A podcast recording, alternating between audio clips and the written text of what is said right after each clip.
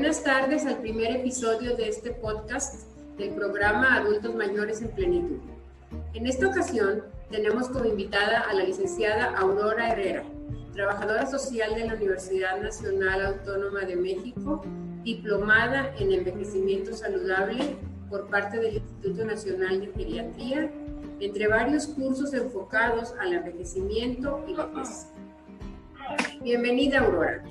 ¿Qué te parece si para empezar este programa escuchamos un audio que nos compartiste a las promotoras del programa Adultos Mayores en Plenitud, del cual se derivaron algunas preguntas que me gustaría que nos respondieras? La vejez en tiempos de COVID. ¿Qué imagen aparece en tu mente cuando escuchas la palabra vejez? Seguramente la imagen que se crea en esa nube que llamamos idea está muy relacionada a tu experiencia con personas mayores, lo cual me hace reflexionar. ¿Tú sabes qué es una persona mayor? Me encantaría saber tu respuesta, pero creo que en este momento me quedaré con la duda y trataré de contestarla por ti. Cuando hablamos de personas mayores, seguramente viene a tu mente tus abuelos o bien las personas que has conocido en tu transcurso de vida, la cual puede estar representada por una persona vieja con auxiliar de la marcha, como puede ser un bastón, andadera, silla de ruedas. Puedes pensar en una persona con cabello cano, en una palabra, a una persona dependiente. Pero también tu mente evoca a personas dependientes, no solo en el ámbito físico, sino también en el económico y en el ámbito psicológico. Al pensar que las personas mayores presentan depresión, están enojadas o tristes. Luego entonces, ¿qué tanto de lo que he mencionado conforman los estereotipos y prejuicios que se tienen de las personas mayores, lo cual conocemos como edadismo? Un tipo de discriminación como lo es ser racista, solo que en este caso la razón de la discriminación es la edad, que se traduce en la vulneración de los derechos de las personas mayores. La Convención Interamericana sobre la Protección de los Derechos Humanos de las Personas Mayores menciona que la vejez es un constructo social de la última etapa del curso de vida. Aquí quiero hacer un paréntesis. Actualmente la esperanza de vida en México es de 75.2 años, conforme al Censo de Población 2020. Al respecto, las mujeres viven más que los hombres, lo cual no implica que vivamos con mejor calidad de vida. Luego entonces, si la definición de vejez se refiere a la última etapa del curso de vida y la ley de los derechos humanos de las personas mayores indica que una persona mayor es aquella que tiene 60 años o más, estamos hablando de que por más de 15 años se concibe a una persona mayor como una persona dependiente, física, económica, y psicológicamente. Ahora te pregunto, ¿qué piensas de vivir con tu concepto de vejez actual durante tu propia vejez? Durante el trayecto de la pandemia se han visibilizado las múltiples formas de expresar el edadismo y cómo a través de este se violentan los derechos de las personas mayores. Durante la primera etapa de la pandemia circularon muchas noticias a nivel internacional con respecto al confinamiento de las personas mayores, violando el derecho a la autonomía, entendiendo por este la toma de decisiones, decidir si puedo o no transitar con las medidas sanitarias como otros grupos de edad sin ser vulnerado por medidas edadistas. Entre los elementos que considero que debemos trabajar para evitar prácticas edadistas es la revisión de nuestras propias conductas a nivel micro, pero también a nivel macro. Al respecto, algunas publicaciones periodísticas refieren a las personas mayores con el concepto de abuelo, cuando en la actualidad la diversidad de familias y convivencias no determina que todas las personas mayores mantengan relaciones consanguíneas que los convierten en abuelos. Por otra parte, es importante crear redes de apoyo, así como las relaciones intergeneracionales, que permitan abatir o minimizar brechas generacionales, así como las brechas digitales que se tornaron tan importantes para mantener la comunicación y el distanciamiento físico, más no social. Finalmente, pero no menos importante, considerar un proyecto de vida desde edades tempranas. Nos permitirá vivir una mejor vejez, para que nos preparemos para el retiro con seguridad económica que nos permita seguir manteniendo roles que afectan nuestro autoconcepto y autoestima, que nos prepara para ser conscientes del cuidado de nuestra salud a través de una alimentación sana y actividad física que mantenga lo mejor posible nuestro cuerpo, el cual sin duda afectará la lejanía de una dependencia por mucho más tiempo.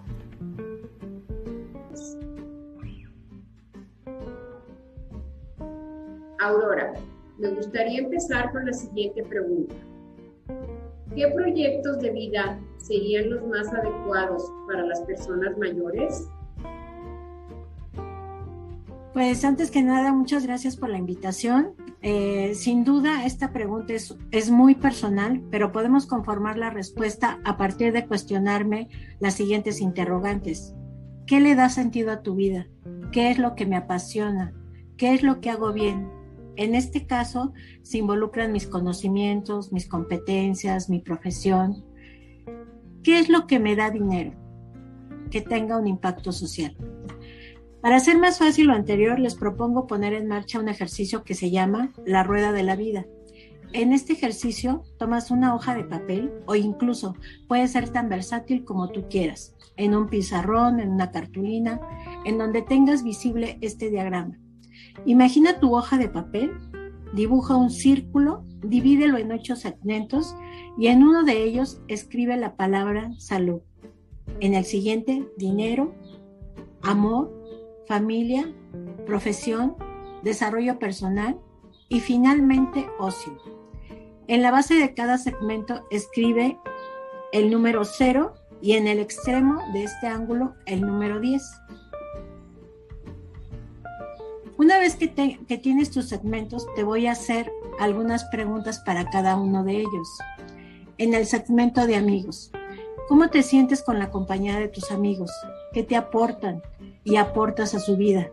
¿Tienes amigos? ¿Crees en la amistad? Si tu respuesta a esta última pregunta fue no, puede ser momento de empezar a crear redes de apoyo en las cuales incluyes a las personas que consideras tus amigos. En la, parte física o de salud, ¿cuáles son tus hábitos alimenticios? ¿Cuál fue la última vez que te hiciste un control médico? ¿Cómo es la calidad del sueño? te invito a que te preguntes, me siento bien, pero estoy bien. En el ángulo de las finanzas, hábitos de ahorro. ¿Para qué ahorrar? Precisamente para tu proyecto de vida. ¿Tienes suficiente dinero para tus necesidades? Si tu respuesta es nunca es suficiente, ¿qué haces para incrementar tus ingresos? En el ámbito del amor o sexualidad. La siguiente frase no es un eslogan, es verdad. No hay edad para amar, ni mucho menos para ejercer tu sexualidad. ¿Hace mucho tiempo no acaricias a tu pareja? Es pregunta. ¿Hace cuánto tiempo no le das un beso espontáneo? ¿Hace cuánto tiempo no le preparas su comida favorita para compartirla juntos? ¿Hace cuánto que no viajan por placer y no porque se va a casar la nieta consentida? ¿Hace cuánto que no lo tomas de la mano cuando hacen la caminata del día. ¿Hace cuánto que no se hacen un masaje relajante? Que los conecte como la pareja que son, personas en convivencias unidas por amor. En el apartado de familia, ¿cómo es tu espacio? ¿Cómo es tu hogar? ¿Te gusta tu entorno? ¿Cómo es la convivencia con tu familia? ¿Has trabajado las, las diferencias entre los miembros de tu familia en caso de existir? ¿Te lo has planteado como parte de tu salud mental? en la parte de la profesión o el trabajo. ¿Sigues trabajando? Si es así, ¿has pensado que puedes mejorar? Tal vez es un trabajo rutinario que le puedes poner un poquito de sal y pimienta con tu creatividad, con tu conciencia, de que puede mejorar después de un análisis crítico. ¿Te gusta tu trabajo? Si no es así, ¿qué puedes hacer para cambiarlo sin que dejarlo sea una incertidumbre para tus finanzas? en el ámbito de crecimiento personal. ¿Qué haces por ti? ¿Lees? ¿Estudias? ¿Tomas terapia? ¿Cuál fue tu último curso que tomaste? Si tu respuesta fue no tengo dinero, ahora en día hay una gran variedad de cosas que puedes aprender sin costo alguno. La UNAM proporciona cursos en su plataforma Coursera sin costo alguno.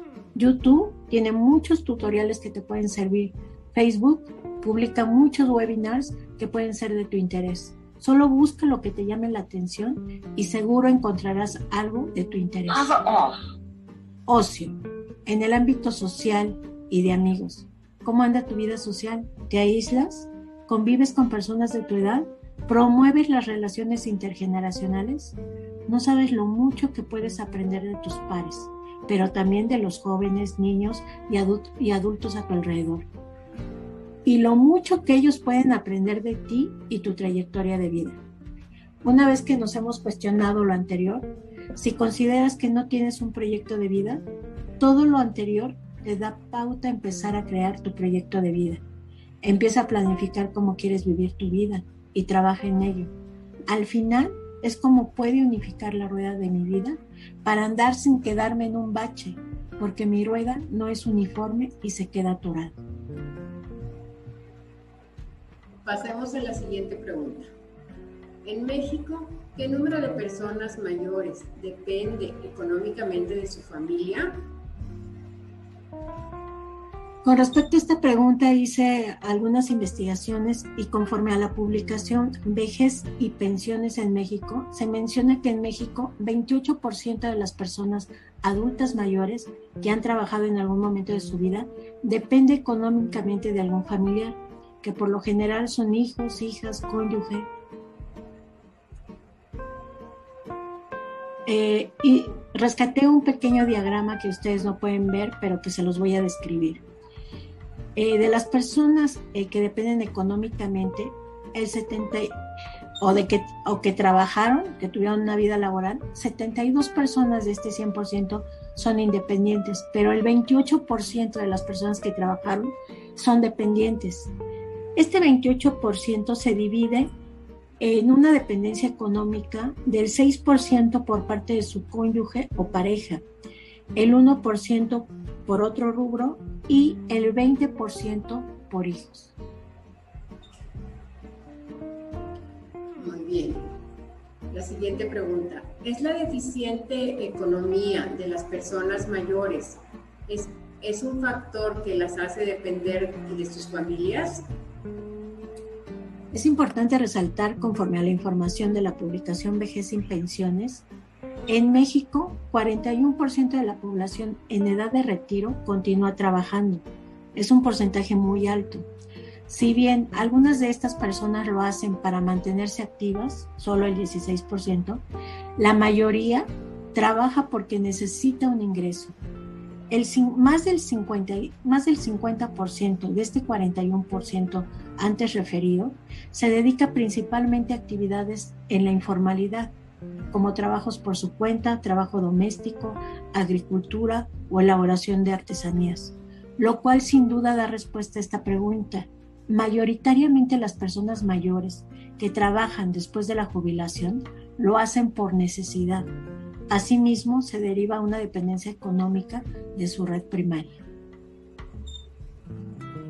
Bien, la siguiente pregunta. ¿Se podría trabajar con personas no tan mayores para empezar a cambiar el concepto de vejez? Por supuesto. Actualmente existen varias iniciativas que incentivan las relaciones intergeneracionales. Programas educativos enfocados a las tecnologías de la información se han visto tan necesarias en esta época y que son programas impulsados por la Universidad Autónoma de México, aquí mismo en el programa Adultos Mayores en Plenitud de CUE, una de las voluntarias, Dulce, si no mal recuerdo, es una adulta joven. Se ha interesado en participar en el programa activamente. Eh, nuestra participación en este momento, en este podcast, se vincula a la población del programa Jóvenes Creciendo y Madurando. En cada acción podemos ser partícipes de la conformación de redes intergeneracionales que nos permitan convivir y aprender, previniendo la desvinculación entre generaciones. Gracias. Siguiente. ¿Qué pueden hacer los adultos mayores cuando ya no pueden participar en las pláticas de sus hijos?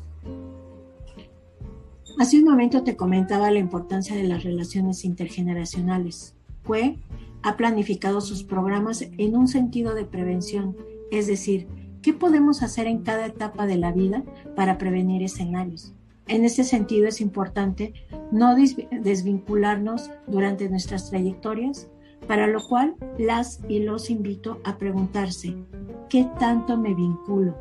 no solo con mi familia y sus intereses, sino en general con mis amistades, comunidad, instituciones a las que asisto. Por otra parte, voy a inferir que el sentido de la pregunta es con respecto a cómo me siento como persona mayor. Cuando hay una plática familiar, participo y al parecer nadie me escucha. Y cuando supongo este escenario, imagino la frustración y posibles sentimientos que tienes al respecto. En este momento me dirijo a todos nuestros escuchas que integran cada programa de CUE y te invito a pensar por un momento, ¿cómo te sientes cuando no eres escuchado? Muchas veces, o por lo menos en una ocasión, hemos sentido que nuestra voz no se escucha y eso nos puede ayudar a entender cómo se siente una persona mayor no escuchada. Ahora, en cada reunión familiar, si eres testigo de algo similar, levanta la voz y pide a la persona mayor que por favor repita su pregunta, porque es importante para todos ustedes. Muy bien. Siguiente. ¿Cómo proteger al adulto mayor sin hacerlo sentir tan vulnerable? Cuando leí esta pregunta me acordé que hace aproximadamente cinco años participé en la conformación de contenidos de un diplomado para personal de salud y una de las preguntas que les hacía era la siguiente. ¿Considera que la sobreprotección a las personas mayores puede ser un factor de riesgo? Inmediatamente se cuestionó la pregunta. ¿Cómo podría el cuidado ser un factor del riesgo? Uno de los derechos de las personas mayores es precisamente la autonomía. Por ejemplo, una persona con algún tipo de demencia puede parecer un sujeto que ya no toma decisiones, lo cual forma parte de nuestro constructo social al respecto. Las personas mayores deben mantener su autonomía durante toda su vida. Respondiendo a la pregunta, los invito a que miren a las personas mayores como sujetos de derechos, entre ellos autonomía. Algunos ejemplos son, ¿cómo haces partícipe de tus actividades a cada persona mayor? ¿Las vinculas o es más cómodo no hacerlas partícipes de ello porque te restan tiempo? Gracias, Aurora. Sin duda ha sido un programa muy interesante. Los invito a nuestro próximo episodio de este podcast y no olvides, juntos construimos mejores condiciones para nuestra vejez. Buenas tardes.